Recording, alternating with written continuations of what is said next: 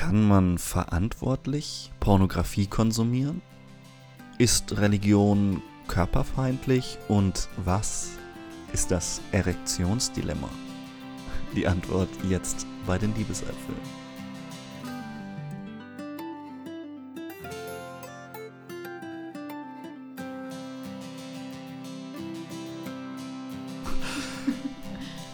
Herzlich willkommen zu Folge 8 von den Liebesäpfeln. Es ist Advent geworden bei uns. Es ist kalt draußen und man darf nicht mehr raus, weder in Deutschland noch in Österreich. Lockdown ist und es gibt wahrscheinlich keinen besseren Zeitpunkt, um über Pornografie zu reden. Jetzt, wo für viele Menschen die einzige Art von Sexualität der Solo-Sex ist, wollen wir über Pornografie reden. An meiner Seite, diesmal aus Südtirol hinzugeschaltet, ist Lea. Sie ist Jugendsexualpädagogin, Sex-Positive-Aktivistin und studierte Kultur- und Sozialanthropologin. Ich bin Jonas, Philosoph und Theologe und residiere in Erlangen, wo man ebenfalls nicht mehr auf die Straße darf und nur noch vor dem Bildschirm hocken darf. Hallo Lea. Hallo. Boah, das Intro, das hat jetzt voll dramatisch geklungen. So. Es ist eine dramatische Zeit. Vielleicht hören Leute diesen Podcast auch Juli 2024 dann werdet ihr euch denken, okay, ich weiß gar nicht, wovon der Typ redet. Aber für alle anderen, die das zeitnah hören, sind das die Umstände. Stimmt. Ja, Lea. Pornografie. Pornografie, ja. Ich hau gleich die Was fällt dir ein? Ich, ich wollte dir jetzt die Frage stellen, aber ja, jetzt Okay, jetzt stell mir die Frage. Was fällt dir dazu ein, Jonas? Puh. Also ich, das hat man ja schon am Intro gehört. Also für mich ist Pornografie gerade wirklich Thema im Sinne von wie lebt man gerade Sexualität? Mhm. Ich glaube, das ist ja immer so für viele Menschen eine Art von Sexualität gehört ganz ja, selbstverständlich irgendwie für zumindest viele Menschen in meiner Generation dazu, mhm. dass Pornografie irgendwie so ein selbstverständliches Ding ist, das irgendwie mitläuft. Und ich habe dann gespaltenes Verhältnis dazu. Ich glaube, so geht es relativ vielen Menschen. Und ich glaube, deswegen ist es auch wichtig, darüber zu sprechen. Es ist einerseits etwas, das mich durch meine Pubertät begleitet hat, machen wir uns nichts vor, und äh, bis heute natürlich Thema ist. Und aber auch umso älter und reflektierter ich werde, immer mehr auch seine kritischen Seiten mir offenbart. Mhm. Wie geht's dir mit Pornografie? Was fällt dir ein? Äh, ähnlicher Zugang, muss ich sagen. Ich bin auch ein bisschen zwiegespalten. Also, ähm, Einerseits finde ich Pornografie echt faszinierend und spannend und inspirierend. Vor allem jetzt durch die Auseinandersetzung eben auch mit Feminismus und welche anderen alternativen ähm, Angebote das es gibt neben der Mainstream-Pornografie. Also so die Unterscheidung zwischen Mainstream-Pornografie und eben feministischer Pornografie und da kann man auf jeden mhm. Fall später noch mal mehr drauf zu sprechen. Und in der, also während der Recherche so ein bisschen, also in der Vorbereitung auf den Podcast, ist mir aufgefallen, dass Pornografie doch bei mir ein sehr sensibles Thema ist, weil es, also dadurch, dass ich halt auch in der Zeit von den ersten Smartphones aufgewachsen bin, so mhm. Internetzugang ziemlich easy geworden ist, habe ich halt auch mhm. leicht Zugriff gehabt zu ähm, Pornografie und habe, ich muss ehrlich sagen, in meinem Jugendalter so zwischen 13 und 19 sehr viel Pornografie mhm. konsumiert. Und ich merke, ja. wie krass äh, das auf jeden Fall mich beeinflusst hat. Äh, und das merke ich erst jetzt eben durch so ein bisschen mich mit dem Thema auseinandersetzen. Mhm. Und mhm. äh, was ich auch spannend gefunden habe, so in der Vorbereitung habe ich ein bisschen mal gegoogelt, so was ist jetzt eigentlich Pornografie, was versteht man mhm. darunter? Und mhm. klar habe ich auch Wikipedia befragt wieder mal. Und was sagt Wikipedia? Was sagt Wikipedia? äh, etwas, das was eh so ein bisschen auf das, was ich raus wollte, ein bisschen bestätigt, und zwar, dass Pornografie nicht nur die Filme, also im Film, also die filmerische Darstellung ist von der menschlichen Sexualität oder auch des Sexualaktes, mhm äh, sondern eben es können auch Bilder sein, Texte und Tonträger. Genau, also früher, mhm. wenn es denk mal an Playboy zurück. Also das war früher mhm. die Pornografie, also so Bilder meistens, genau. Ja. ja, du hast ja einen Altphilologen auch vor dir sitzen, ja. also zumindest so ein Hobby-Altphilologen. Äh, Und ich meine, Porne ist ja Prostituierte und Graphein heißt schreiben oder auch zeichnen. Das heißt, wenn wir noch weiter zurückgehen in die Antike, glaube ich, habe das in, wo war das? Ich weiß es nicht mehr. Ich habe immer mal Darstellungen gesehen, irgendwo in Italien, von Zeichnungen eben, von pornografischem Material, das wir schon in der Antike finden. Und wir mhm. können ja mhm. bis in die frühesten Zeiten gehen, wo Leute Sexualakte dargestellt haben. Und Pornografie im Wortsinne könnte man sagen, ist erstmal nur die Darstellung von Frauen, ja, waren oft Frauen, wobei, ne, Prostituierte waren auch Männer, äh, sind es bis heute auch. Und irgendwie sexuell aufgeladen, auf jeden mhm. Fall, ja.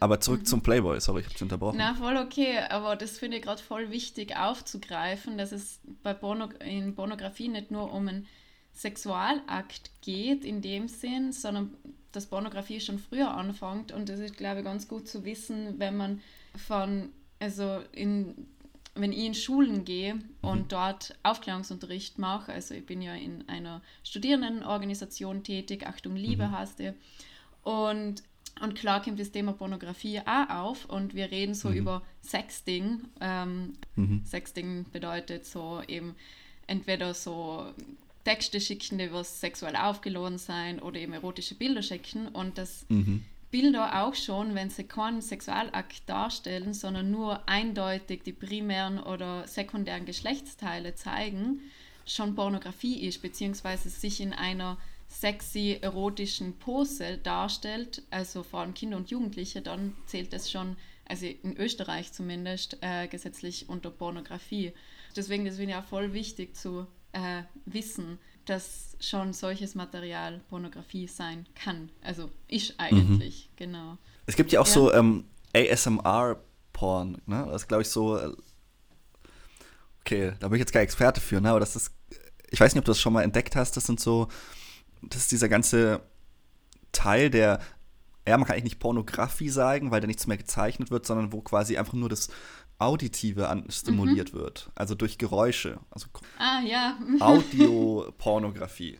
Was ein bisschen äh, wortlich widersprüchlich ist, aber. Ist das das, wo Menschen so irgendwas so, wie zum Beispiel Seife schneiden oder sowas oder irgendwas schneiden? Ach so! Genau. Ja, ja und ja. das gibt es aber eben auch einfach nur, dass du sozusagen Leuten beim Orgasmus oder so zuhörst. Also, dass mhm. du eine rein ja, auditive Stimulation Voll. bekommst. Äh, wir sind offensichtlich beide keine ExpertInnen darin, oder? Um, ich ähm, meine, hast du das schon mal versucht? Äh, yes, an, äh yes. Um, okay, da hol jetzt ein weiter aus. Um, und zwar, mir ist aufgefallen, als ich so, also okay, jetzt erzähle ich ein bisschen so von meinen Erfahrungen und was Pornografie eigentlich mit mir so gemacht hat. Also was ich merke, was mm, vor allem visuelle Pornografie, Film, also Pornografie mhm. so gemacht hat. Und zwar ist mir mhm. aufgefallen durch dem, dass äh, wenn ich Solo-Sex habe und dann dazu noch ein Porno angeschaut habe, habe ich gemerkt, erstens einmal brauche ich urlange, bis ich ein Porno gefunden habe, was mir gefällt. Also und damals habe ich sehr viel noch äh, Mainstream-Porno angeschaut und mhm. das zweite war, dann sobald ich einen gefunden habe, der was mir gefällt, war ich so eigentlich beim Bild und mhm. nicht in meinem Körper sozusagen.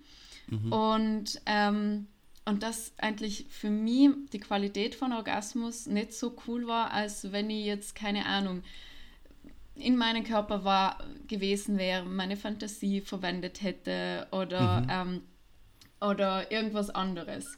Und dann mhm. ist mir und dann ist mir noch zusätzlich aufgefallen, als sie dann ähm, Sex mit einer anderen Person gehabt haben und ist mir ganz oft passiert, dass sie in meinem Kopf währenddessen mir die Szene vom Porno vorgestellt haben, damit ich erregt wäre okay. und gar nicht bei okay. der Person ja. bin. Und dann habe ich mir ja. gedacht, boah, das ist schon krass, wie das mhm. mich beeinflusst hat. Und Mittlerweile eben konsumiere ich eben Audioporno, also auf das zurückzukommen, mhm. weil ich mhm. da meine eigene Fantasie eben wieder verwende und wieder mehr in meinem Körper bin. Und ich habe mhm. da von einer Freundin von mir so eine ebenso, wie nennt man das, äh, eine Seite empfohlen kriegt, die heißt Fantasy. Also das sind okay. Fantasien, also eigentlich gewisse Szenarien oder erotische Geschichten eigentlich, die was mhm. vertont worden sein und die was vorgelesen werden. Und das finde ich so okay. super, weil es gibt zwei Varianten. Entweder wird wirklich so eine Szene vorgespielt, so, also vorgelesen, oder mhm. es ist so wie, wie Art Telefonsex, so dass Aha. jemand zu dir sagt und du berührst dich jetzt da und da und du machst jetzt das und das so. Mhm. Und, und das finde ich voll cool, weil ich einfach mehr wieder in meinen Körper komme und nicht, nicht mehr mhm. so ins Visuelle. Und ja, das ist meine Erfahrung so ein bisschen mit den Audio-Porn, würde ich jetzt mal Aha. sagen. Und das finde ich ziemlich ja, super spannend. cool. Ja, da habe ich mir jetzt ein Abo gegönnt und bin ich voll zufrieden mit dem. Ah, super. Schön. Ja, aber das hast du ja schon so ein bisschen angedeutet mit deiner ähm, Geschichte, wie das für dich beim Sex war, wie das mhm. mit Pornografie zusammenhängt. Lass uns doch mal darüber sprechen. Es ist ja irgendwie für uns beide offensichtlich ein bisschen Thema, ja. dass Pornografie eine schädliche Seite hat. Was würdest du denn sagen, wo kann man sagen, dass Pornografie oder Pornografiekonsum schädlich ist? Ähm, also es ist jetzt nicht in dem Sinn schädlich, dass man davon Hautausschlag kriegt. Also mhm. mal vorweg. Also, es ist sicherer eigentlich als konventioneller Sex.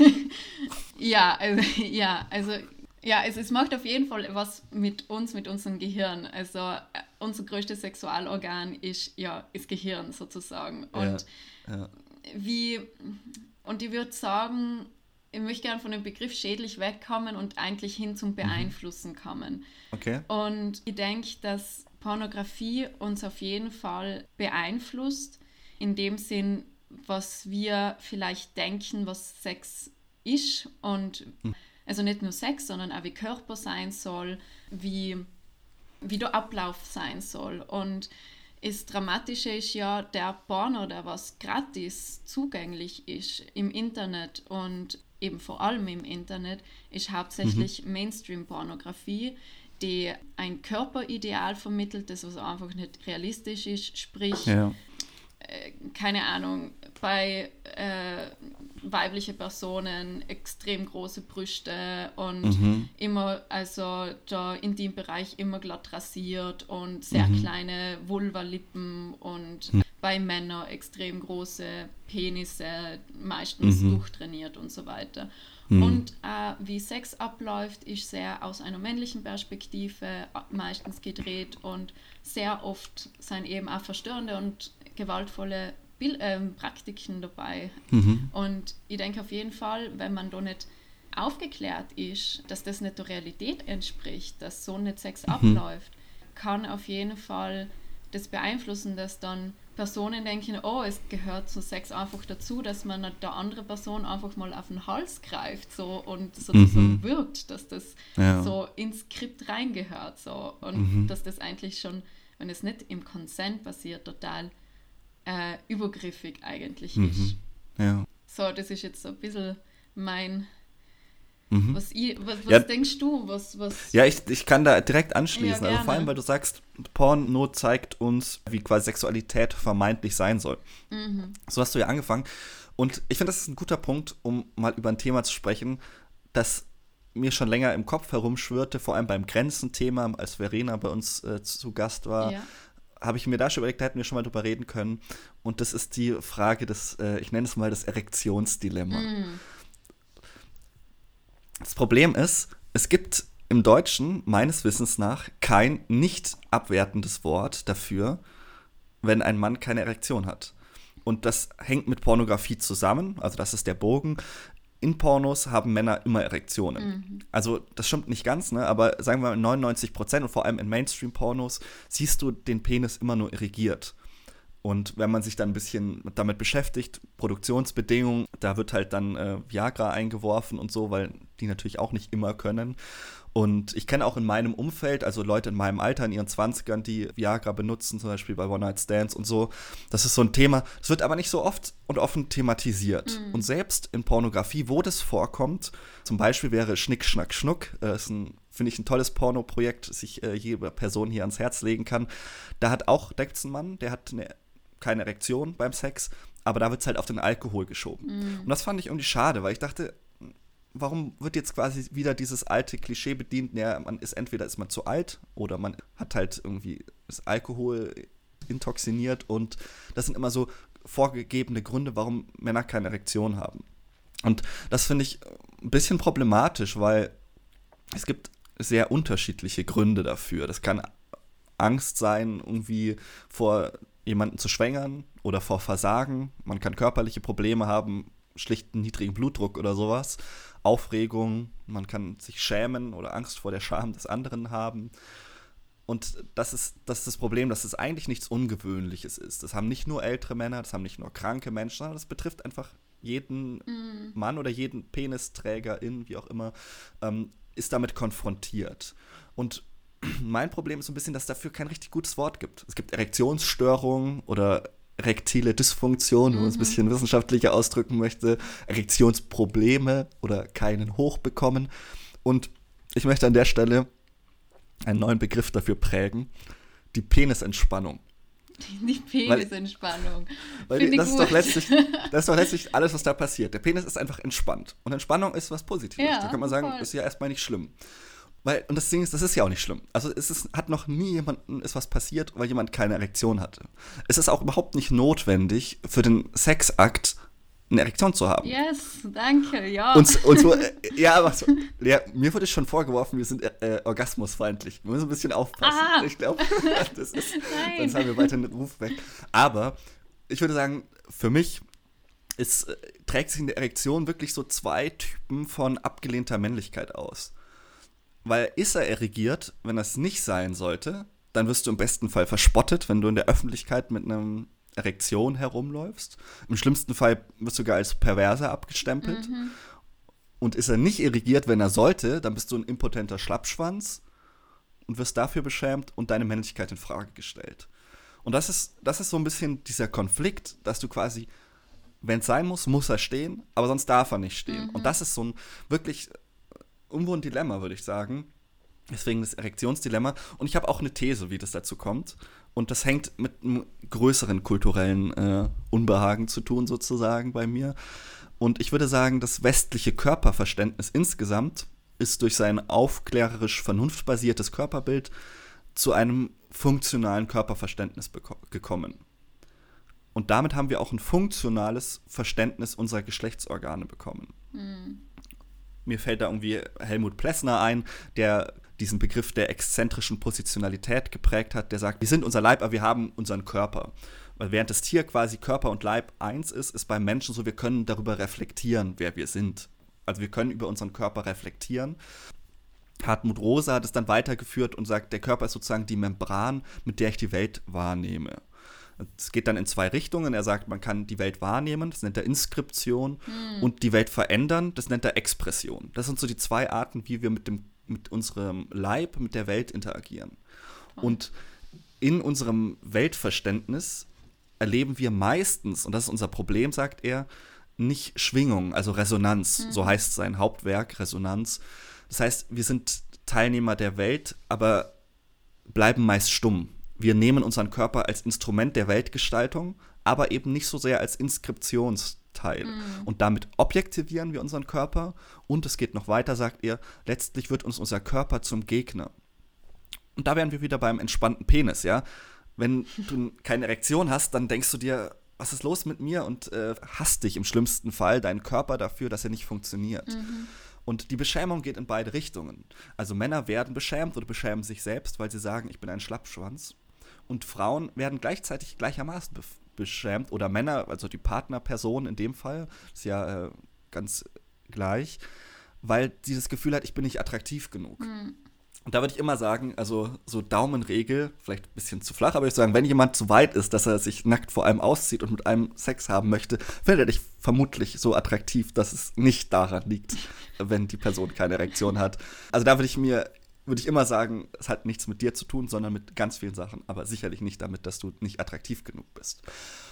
Das Problem ist, dass wir eben auch mit unserem Penis, Brüsten, Vagina, Vulva, all das immer so funktional umgehen. Die werden bis zur Pubertät oft tabuisiert, da reden wir nicht so gern drüber. Und dann werden sie funktionalisiert. das ist auch erstmal sinnvoll, dass man sagt, ab jetzt kannst du Kinder kriegen. Deswegen ist es wichtig, dass wir mit Kindern über diese Funktion mhm. reden. Das Problem ist, da, da darf es nicht stehen bleiben. Wenn ich an meinen eigenen Sexualkundeunterricht denke, dann ging es eben immer darum, naja, jetzt könnt ihr schwanger werden oder Krankheiten euch einfangen. Aufpassen, immer Angst. Aufpassen, aufpassen. Angst genau. und, und da, aufpassen, genau. Mhm. Du sagst es. Und das ist genau das Problem. Und ich glaube, unser Defizit liegt darin, dass wir keinen spielerischen, nicht sexuellen Umgang mit unserem Geschlecht gelernt mm. haben.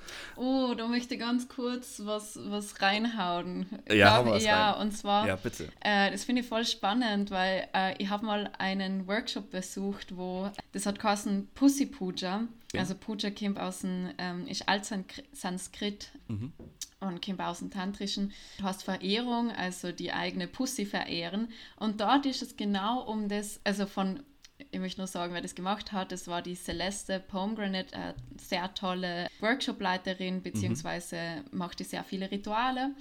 Und da ist es eben genau um diesen spielerischen, nicht sexuellen Zugang zu, zum eigenen mhm. Körper gegangen. Vor allem auch ist genital, also die eigene Vulva und inkludiert. Also es ist für Personen mit Vulva mhm. gewesen. Mhm. Und Sam ist wirklich so, die Aufgabe war es dann mal in, während dem äh, Verehrungsritual, sage ich jetzt mal, die eigene Vulva mit einer gewissen Neugierde zu berühren. So. Mhm. Das war für mich so spannend, weil sie hat ja gesagt, es geht jetzt nicht darum, die erregt zu machen oder mhm. so und, und einfach einmal mein Genital damit zu verbinden, also meine Vulva zu berühren, ohne dass sie jetzt gerade eben pinkel und dann eben mit Klopapier mhm. mhm. ab, abwischt und die zweite Berührung, die was ich halt mache, so ich berühre mich an meiner Vulva, damit ich halt erregt wäre, sondern einfach mal, mhm. okay, oh, cool, wenn ich da jetzt hingreife, spannend. Und ich finde es auch voll wichtig, dass das nicht nur Personen mit Vulva machen, sondern auch Personen mit Penis sozusagen. Absolut, ja. Und nicht mit dem Ziel irgendwie, okay, ich muss jetzt einen Steifen kriegen, wenn ich, mich, wenn ich meinen Penis berühre, sondern hey, cool, wie fühlt sich da meine Haut an? Was passiert, wenn ich das mache? Und einfach so sehr neugierig mhm. und also man ist das mhm. erste Mal einfach sich berührt. Und ja. das finde ich sehr, sehr spannend da. Und ja, und jetzt mache ich. Ja, das ist cool, ja. weil du, weil das ist auch, das ist doch so schön, finde ich, in unserer Welt, dass man über so unterschiedliche Wege zum gleichen Ziel kommt. Also ich komme jetzt über meinen westlich verkopften äh, Soziologen-Spleen auf diesen Punkt. Und äh, ich glaube, das ist gar nicht so unplausibel, dass man über verschiedene Wege zum gleichen Punkt hinkommen kann. Und du hast mir quasi jetzt auch schon so meine Metathese vorweggenommen.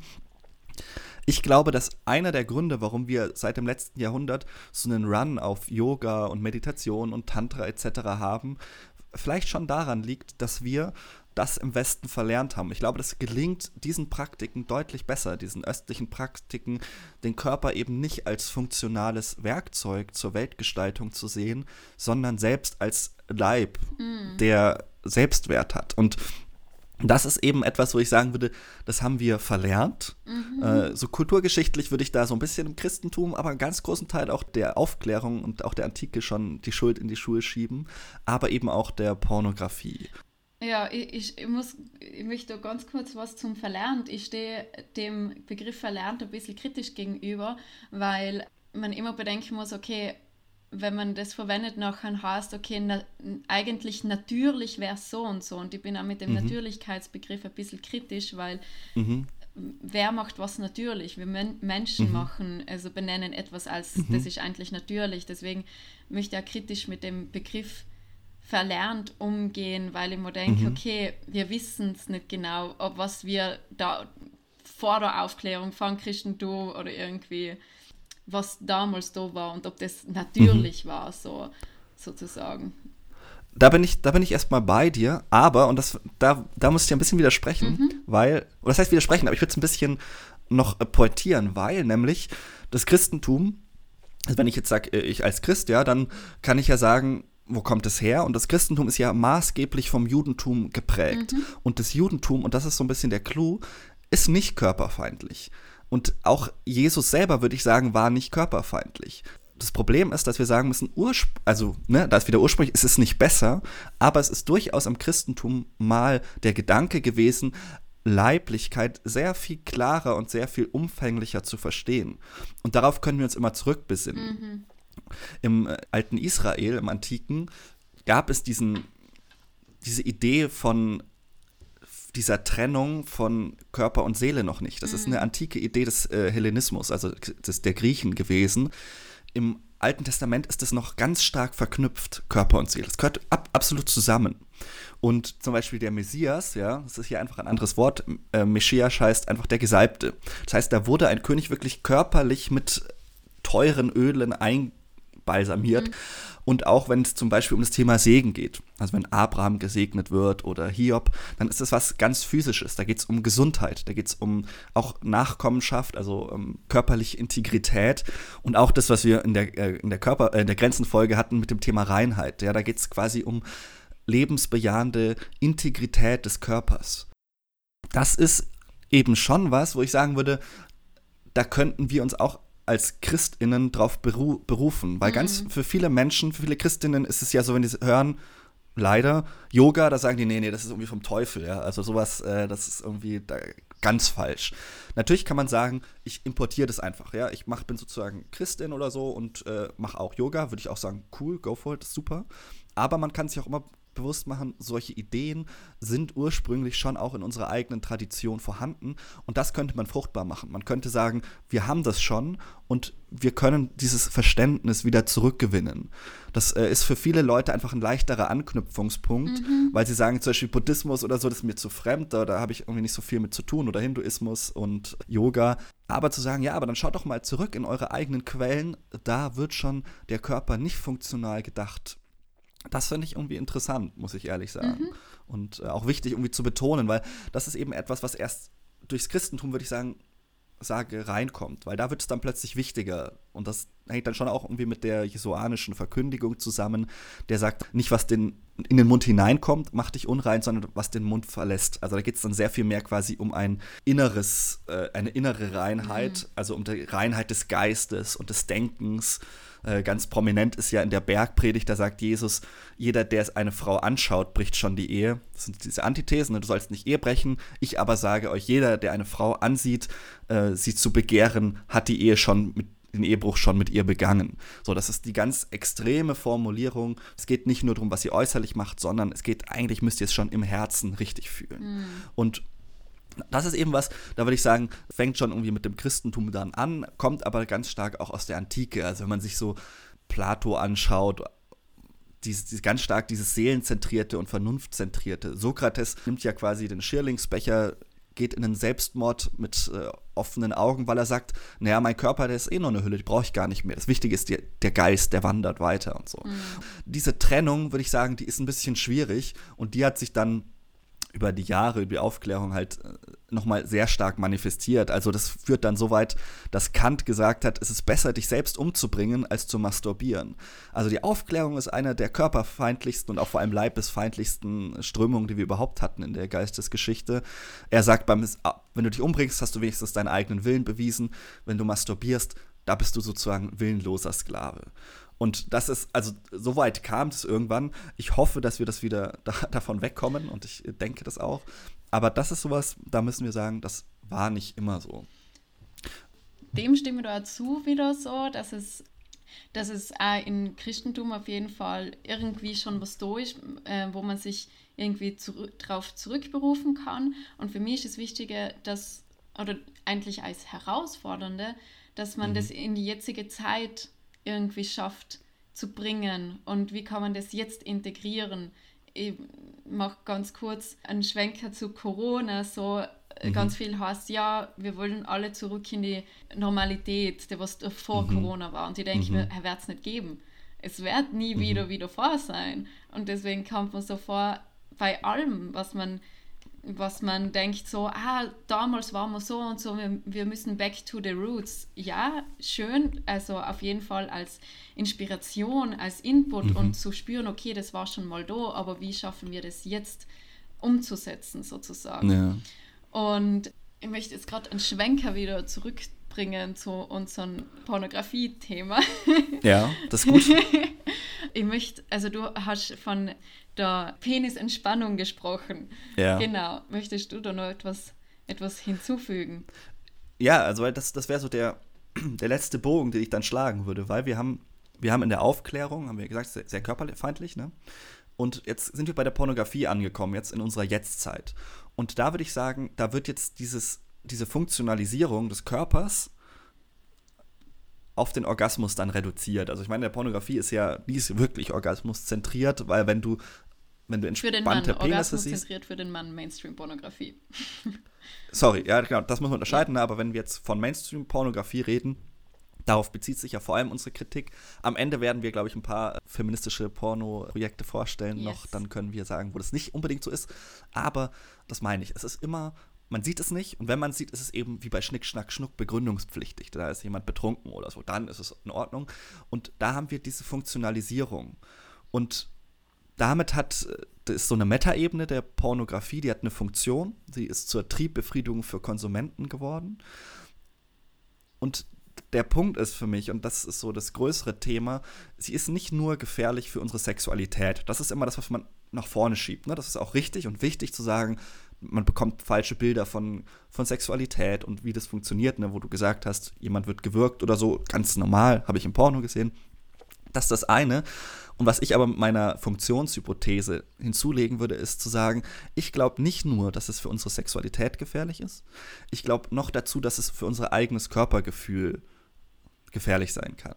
Dass wir generell, wie wir quasi uns als leibliche Wesen wahrnehmen, dadurch gefährdet wird, weil es uns ein funktionales Körperbild vorgaukelt, das nicht die Norm sein müsste. Und ich persönlich, das ist jetzt meine persönliche Wertung, würde sagen, ein funktionales Körpergefühl ist nicht das Nonplusultra. Ich glaube, das ist nicht das, wo wir am Ende der Menschheit sagen müssen, das haben wir geschafft, unser Körper war ein gutes Werkzeug. Da würde ich sagen, nee, das überzeugt mich nicht. Mm, Dem kann ich da zustimmen. Ich habe gerade ein bisschen die Befürchtung, dass, dass wir jetzt voll anti-Porno rüberkommen, was, was für mich persönlich stimmt. nicht so Ja, ja. ist. Also ich bin anti-Mainstream-Porno, äh, Ja, möchte ich jetzt ja. mal sagen, wo es eben wirklich eben um die Funktionalität des Körpers geht, um die Orgasmuszentriertheit, um die männliche Perspektive, um gewaltvolle Praktiken, die ganz oft nicht in einem Consent basieren und so weiter und so fort. Und ich möchte da noch einschwenken zu der Funktionalität zum Körper und zwar auch wieder zu meiner Tätigkeit als Jugendsexualpädagogin. Wir sprechen mit den Jugendlichen klar über Pornografie auch und es ist ist in sehr vielen Klassen so, dass sehr viel am Anfang so Pornobegriffe kamen. Wir haben eine sogenannte Pornomethode, äh, Okay. wo, wir das, äh, wo wir versuchen, in die Jugendlichen mitzugeben, dass das, was in Pornografie passiert, nicht der Realität entspricht. Und wir zeichnen meistens auf der Tafel so ein, ein Bett so mit zwei Strichmännchen, Freu, Freu, Freu, Fräuchen, Strich, hä, Strich, Strichfiguren. Strichmenschen. Stri mit Strichmenschen, genau, nennen wir es so. Und dann fragen die Jugendlichen, okay, was läuft da alles im Hintergrund noch ab bei, bei einem ähm, Pornodreh? Und dann Ja. sagen sie, ja, Kameraperson so. Also, äh, ja, und dann zeichnen wir das noch auf. Dann eine Person, die was für Licht zuständig ist, eine Person, die was für Ton zuständig ist, eine Person, keine Ahnung, vielleicht macht die gerade Buffet oder eine Person, die was zuständig ist für Schminke und Make-up, immer wieder nachzuschminken und so weiter und so fort. Und, und dann zeichnen wir das auf der Tafel auf und dann sagen wir, und das, was man sieht, ist halt nur das, was da auf dem Bett passiert und rundherum passiert urviel, was in einem ist normal, ist immer so ein Wort, aber ich sage jetzt doch mal normal unter Anführungszeichen normalen Setting, wo zwei Personen Sex haben. Ich nehme jetzt wirklich so zwei Personen äh, als Beispiel her, weil bei den Jugendlichen das am meisten relevant ist, dass das nicht so abläuft und das macht ihnen das nochmal wirklich bewusst, dass, dass das, was sie dort sehen, ein kleiner Ausschnitt ist. Und wir thematisieren das auch so, also wir machen auch immer einen Vergleich mit Fantasy-Filmen, also dass Pornos eigentlich Fantasy-Filme sind. Und, und wie zum Beispiel, wenn du den Film Superman anschaust oder Fast and the Furious, ja. Genau, ich kann es nie so wirklich aussprechen. dass das nicht heißt, dass du danach irgendwie Auto fahren kannst oder fliegen kannst. Und Ja. gleich wie du Mainstream-Pornografie oder auch alternative feministische Pornografie anschaust, heißt nicht, dass du danach weißt, also dass du noch Sex weißt, wie es abläuft und wie es funktioniert, weil Sex ist für mich immer so ein Eingehen auf die andere Person und auf mich selber eingehen. Und das Ja. kann nicht mit einem Skript passieren. Und Genau. Und auch noch, wir thematisieren auch das mit der Funktionalität. Und was mir noch mhm. eingefallen ist, in den meisten Mainstream-Pornos wird kein Kondom verwendet. So. Das ist auch so, ja. Ja, und das finde ich auch sehr ja, problematisch, vor allem weil Jugendliche halt ja sehr einfachen Zugriff zu den äh, zu pornografischen Darstellungen mhm. und Filme haben und ähm, genau. Deswegen es gibt sehr viel für mich um das Bewusstmachen um das mhm. dass das nicht der Realität entspricht. Genau. Ja ja. Ja das das da hast du glaube ich einen guten Punkt angesprochen. Also das muss man sowohl Jugendlichen immer wieder vor Augen führen aber ich glaube auch Erwachsenen, weil ich glaube, wir sind ja alle damit aufgewachsen und das heißt ja nicht notwendigerweise, dass man damit einen besseren, reflektierteren Umgang gelernt hat. Wir haben das ja alle, oder viele von uns haben es ja wirklich so on the fly lernen müssen, weil gerade diese ganze Internet-Pornografie mit uns mit groß geworden ist und äh, ich merke es auch in meinem Umfeld. Also viele Menschen, die sagen, sie haben nie so richtigen Umgang damit gelernt, weil ihre Eltern, die mussten halt noch irgendwie in die äh, Schmuddelecke in der Videothek gehen, wenn sie sich in einem Porno ausleihen wollten. Mhm. Und bei uns war das halt so, sobald du Internet hattest, konntest du halt loslegen.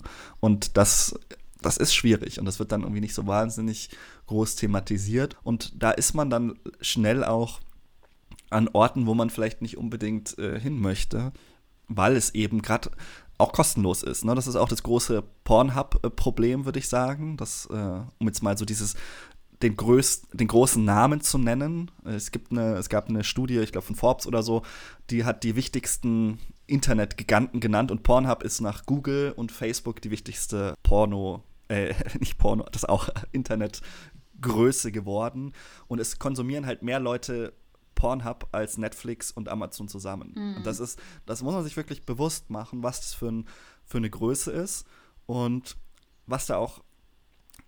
Ich, ich muss trotzdem mal zurückkommen, sorry Lea, aber wir müssen drüber reden, was das auch für ein Gefahr, Gefahrenpool ist. Voll. Also wir können nicht über Pornografie reden und dieses, diesen Elefanten im Raum, Pornhub und seine Probleme aussparen. Voll. Es gibt vom äh, Pulitzer-Preisträger Nicholas Christoph in der New York Times einen wundervollen Artikel, den kann ich jeder Person, die des Englischen mächtig ist, empfehlen.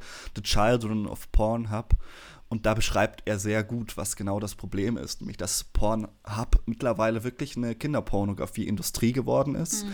Das funktioniert vor allem über Revenge-Porn, also quasi, man trennt sich von seiner Partnerin, hat aber als äh, 14-Jährige vielleicht irgendwelche Bildchen oder Videos aufgenommen und die veröffentlicht dann die äh, verletzte Partnerperson im Internet. Es finden sich aber auch Vergewaltigungen von Jugendlichen, es wird Child Trafficking betrieben, es ist wirklich äh, schwer vorzustellen, auch schwer zu ertragen, allein diesen Artikel zu lesen. Und das Problem ist, dass solche Inhalte zwar gesperrt werden, aber immer wieder auftauchen. Und wir reden jetzt nicht so sehr von wirklich diesem grauenhaften Phänomen, wo Kleinkinder ähm, missbraucht werden, sondern halt 14, 15, 16-Jährige. Und es gibt Schlagwörter wie High School Girl oder Extra Small Teens.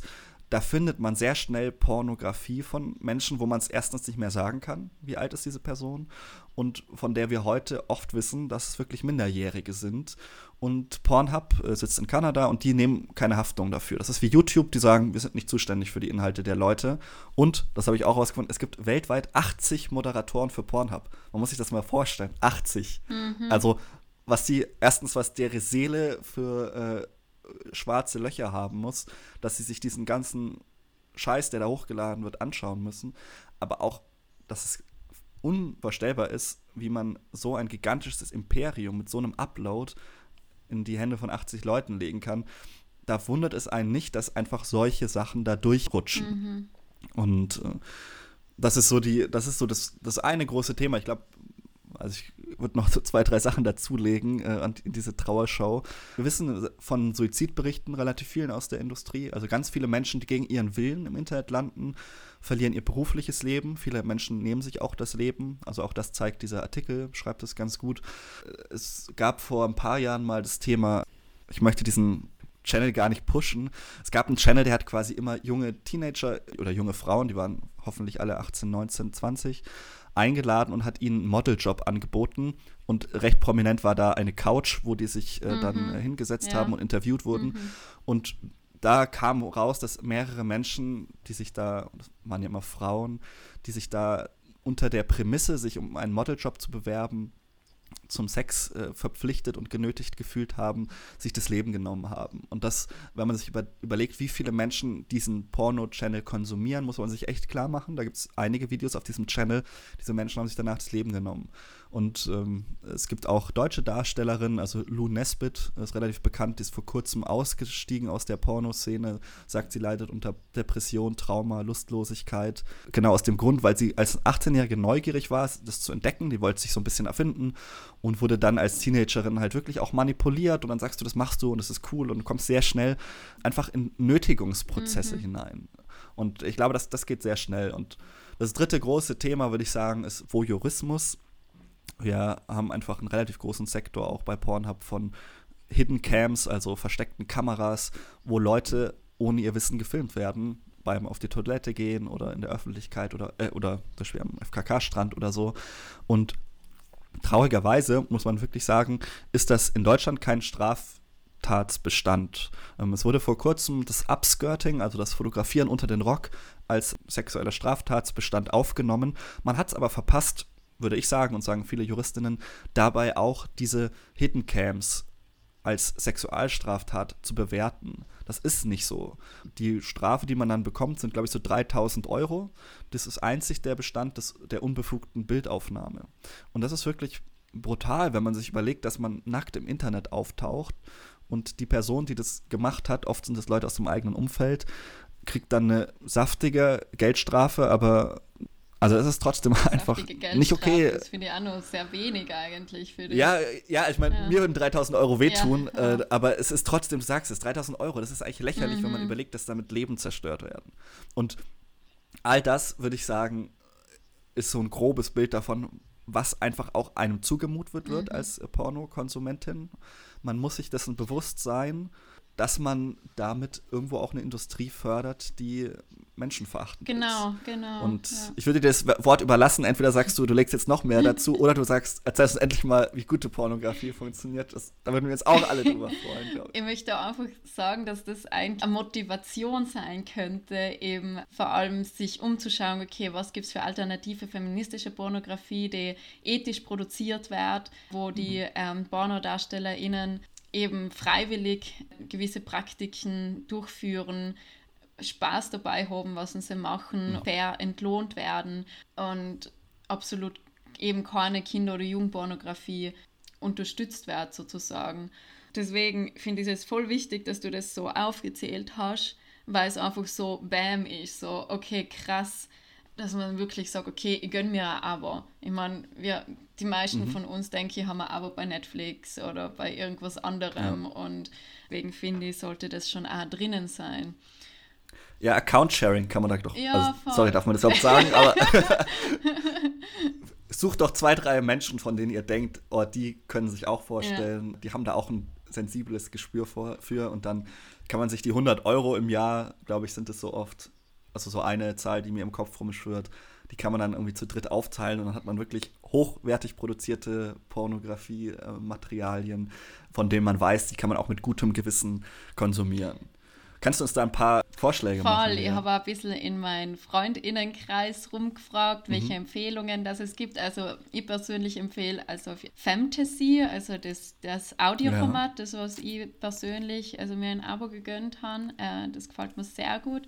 Dann habe ich empfohlen gekriegt miau.wtf, also M-E-O-W WTF. Mhm. Und das ist ein bisschen experimenteller. Der Fokus ist dort mehr auf die Story als selber auf den Sex, was ich auch sehr spannend finde.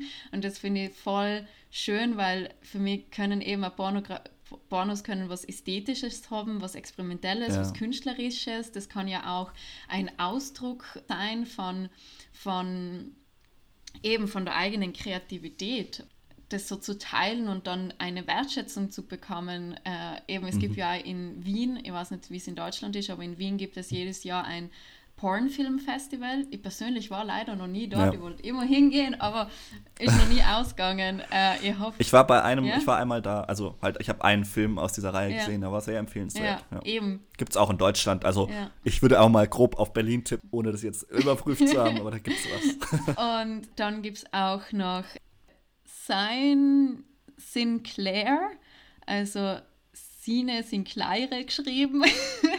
mhm. Und also wir können das auf jeden Fall irgendwie verlinken. Machen wir das? Ja, ich, kann's in die, ich kann, äh, kann ein paar einfach in die Podcast-Beschreibung genau, reinhauen. Voll. Und äh, finden wir. Und ja. den finde ich auch ziemlich cool. Also ich persönlich habe äh, also ich habe ein bisschen durchgestöbert, aber noch nicht so selber was auch angeschaut so, aber da ist der Fokus auf queeren Sex.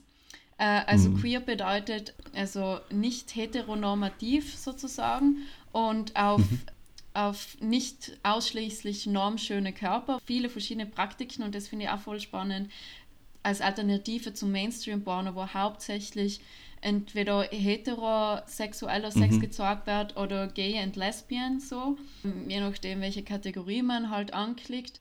Und deswegen finde ich das auch ziemlich cool, so eine Vielfalt dann zu haben. So. Ja. Und ähm, genau, und das auch nicht so gewertet, so in dem Sinn, weil oft mhm. man hat dann die Kategorien so bei den verschiedenen Pornoseiten und das ist dann schon so ja, für mich ist da teilweise schon so ein komischer Beigeschmack dabei, wenn, wenn man dann Menschen so, so klischeehaft wertet. Ganz oft ist, äh, dass, dass schwarze Menschen Männer einen großen Penis haben und so mhm. weiter und die mhm. sehr starke Klischees halt noch mhm. ja, unterstützt werden und eben mit so einer wertenden Haltung teilweise. Auch. Genau. Ja. Äh, ich schicke mal ein paar dazwischen, weil du das gerade schon gesagt hast. Also die Frage ist natürlich schon auch spannend, finde ich. Betrifft mich jetzt persönlich nicht so, aber ich habe einen Freund, der hat mit mir darüber mal gesprochen. Wenn man zum Beispiel auf BDSM steht, es ist gar nicht so leicht, Pornografie zu konsumieren. Es ist also ethisch. Es ist ja sowieso schon schwer. Mhm. Ich glaube, das haben wir so ein bisschen angedeutet. Aber es ist noch mal schwieriger, wenn du sagst, mich turnt es halt vor allem an, wenn ich sehe, wie Leute dominiert werden. Weil wir können, wenn ich BDSM praktiziere, dann habe ich da einen ganz klaren Kodex, da wird wahnsinnig viel ko kommuniziert im Vorfeld, da wird alles geklärt. Äh, das ist kein äh, Zufall und wir mach, schauen mal, wie weit es geht und so, sondern da wird wirklich viel und ehrlich miteinander kommuniziert. Das können wir bei Pornografie nicht äh, abschätzen. Das sehen wir einfach nicht. Du kannst natürlich kannst du eingeben äh, Rape Porn oder so. Du weißt halt nicht, ist dies wirklich eine Vergewaltigung, ist es inszeniert? Das ist wirklich schwer abzuschätzen. Und für, für Menschen, die sagen, das brauchen sie aber für ihre sexuelle Erregung, ist es schwierig. Und da gibt es von äh, Paulita Pappel, äh, ist eine Pornoproduzentin, äh, die ich äh, auch sehr cool finde.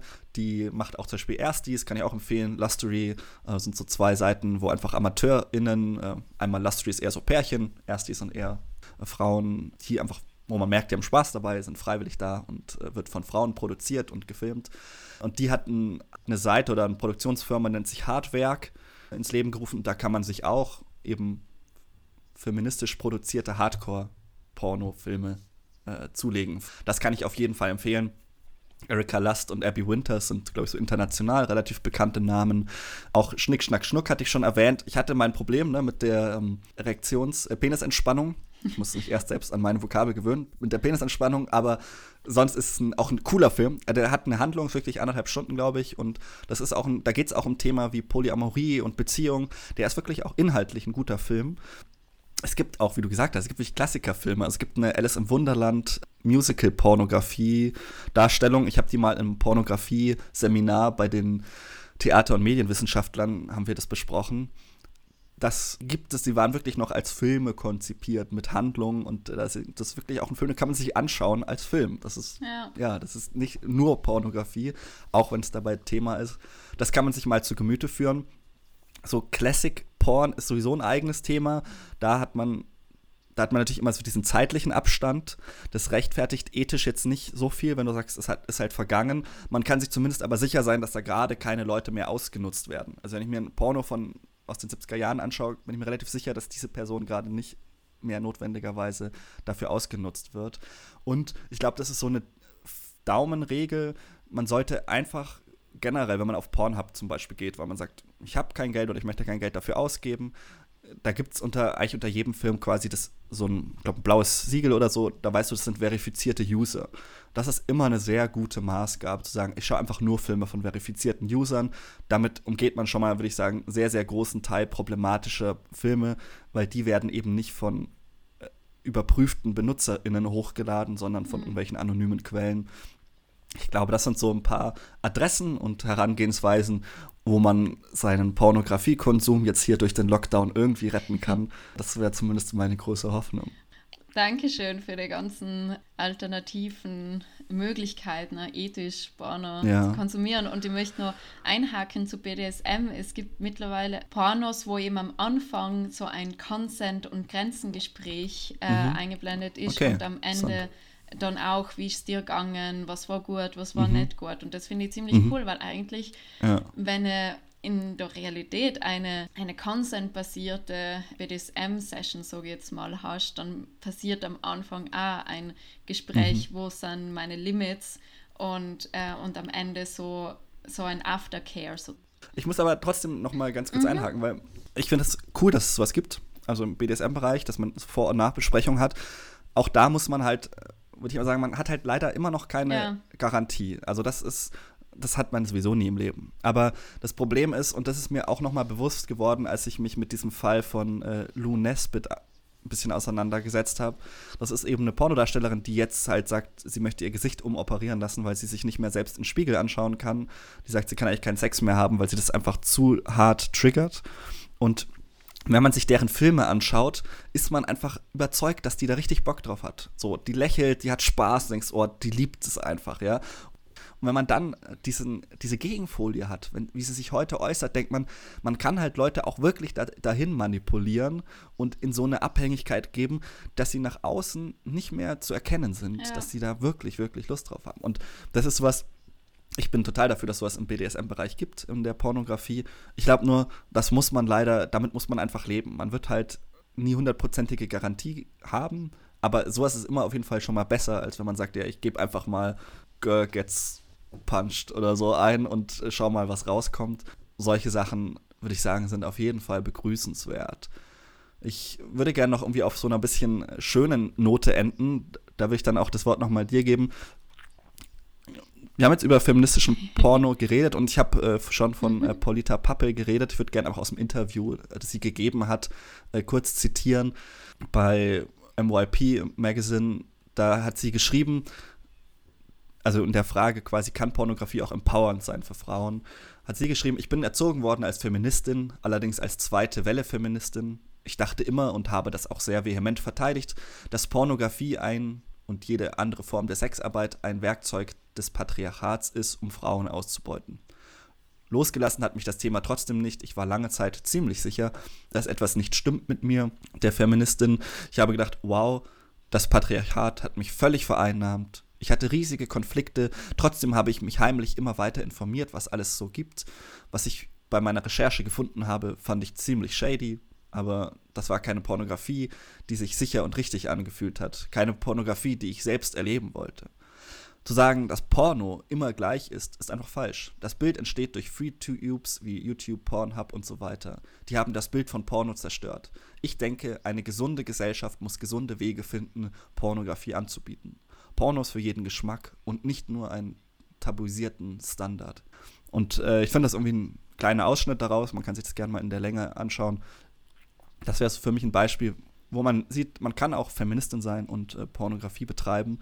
Und ich würde auch immer sagen, um auf einer schönen Note zu enden, Pornografie ist, glaube ich, schon auch ein Befreiungsinstrument. Da können Menschen sich ausdrücken und ihrem Körper und Leib, um auf die Funktionalitätsthese nochmal zurückzukommen, irgendwie Raum geben und sagen, hey, ich möchte meine Sexualität auch leben und ich möchte zeigen, dass es schön ist. Ich möchte andere Leute animieren und begeistern dafür, mit ihrem Körper Freude zu haben, ihren Leib zu genießen, all sowas. Und ich glaube, das sollte man sich auch vor Augen führen. Und da gibt es hoffentlich Mittel und Wege, wie wir versucht haben zu zeigen, das gut und sinnvoll zu leben dem stimme ich dir voll zu und, und ich denke, es braucht unbedingt also feministischen und Porno, also Feminismus und Pornografie, das gehört für mich zusammen und um einfach zu sagen, dass es empowernd sein kann und, und auch ein Weg sein kann, sich auszudrücken. Auch vielleicht, keine Ahnung, ethisch Porno konsumieren und produzieren hat es vielleicht auch mhm. als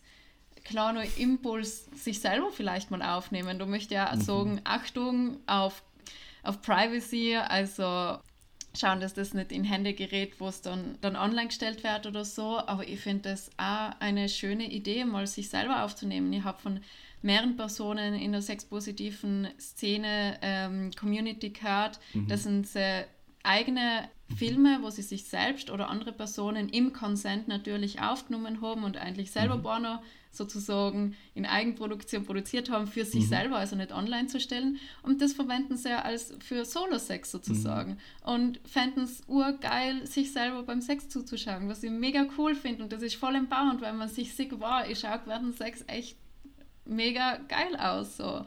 Und das kann ja. voll auch die empowernde ja. Praxis sein oder einfach mal zum Ausprobieren. Deswegen, ich finde, wir haben eigentlich sehr viel das ganze Porno, also vor allem die Ethik, aufgearbeitet. Sehr viel Negatives gesagt, muss ich sagen. Es ist für mich immer wieder so, wow, krass, was ist denn da eigentlich alles dahinter? Und ich finde es extrem wichtig, dass man sich dessen bewusst ist, das als Motivation ja. auch verwendet, zu sagen, ich will ethisch Porno ja. konsumieren und, und auch unterstützen.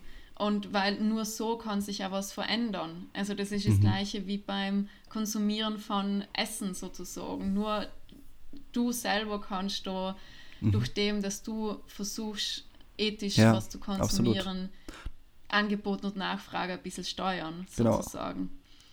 Ja, und das, das ist doch auch irgendwie, ein schönes, irgendwie eine schöne Perspektive, zu sagen, wir können teilhaben daran, dass sich das ändert. Eben dadurch, dass wir, dass wir das abonnieren. Ich meine, ich bin ja auch äh, bekannt, dass ich öfter mal gegen den Kapitalismus schieße, aber da ist doch der Markt auch was Schönes. Weil wenn wir mit unseren Füßen abstimmen oder beziehungsweise mit unseren Blicken auf die Bildschirme, wenn wir sagen, wir konsumieren einfach nur noch das, von dem wir sagen, das geschieht irgendwie im Geist der Liebe, so christlich gesprochen, das achtet die Würde der Beteiligten. Und das, da stelle ich irgendwie als äh, Konsumentin, ich stelle das sicher, dass das passiert, dann können wir, glaube ich, daran teilhaben, dass sich dieses System verändert. Und äh, das auch zu thematisieren, mit seinen FreundInnen darüber zu sprechen, hey, was schaut ihr für Pornos? Habt ihr euch da schon mal Gedanken gemacht? Ist das in Ordnung?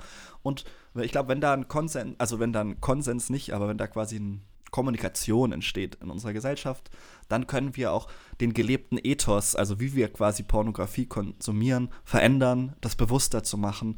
Und äh, da ist auf jeden Fall Not da. Ich glaube, das haben wir ausführlich gezeigt. Da wäre Bedarf für da ich glaube, wenn man jetzt unsere ganzen Gedanken zusammennimmt, dann hat man danach wahrscheinlich ein leeres Konto, 24 äh, feministische Porno-Abos und den Lockdown irgendwie überstanden. Und ich äh, glaube, das wäre doch äh, eine schöne Perspektive, oder?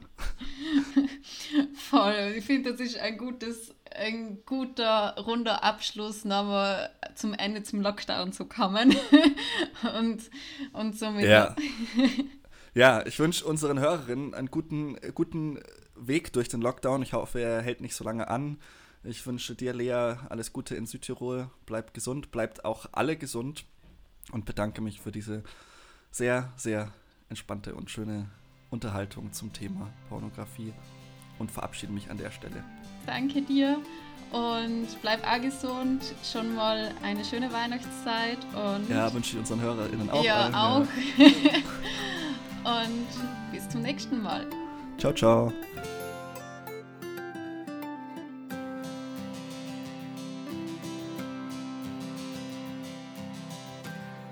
Unser Titelthema findest du bei silvermansound.com. Alle unsere Liebesäpfel-Folgen kannst du auf Spotify, Apple Podcasts, Podcast Addicts und Soundcloud hören. Du willst dich beschweren oder Lob abgeben? Dann findest du uns auf Facebook, Instagram oder schreibst uns an liebesäpfel at gmail.com.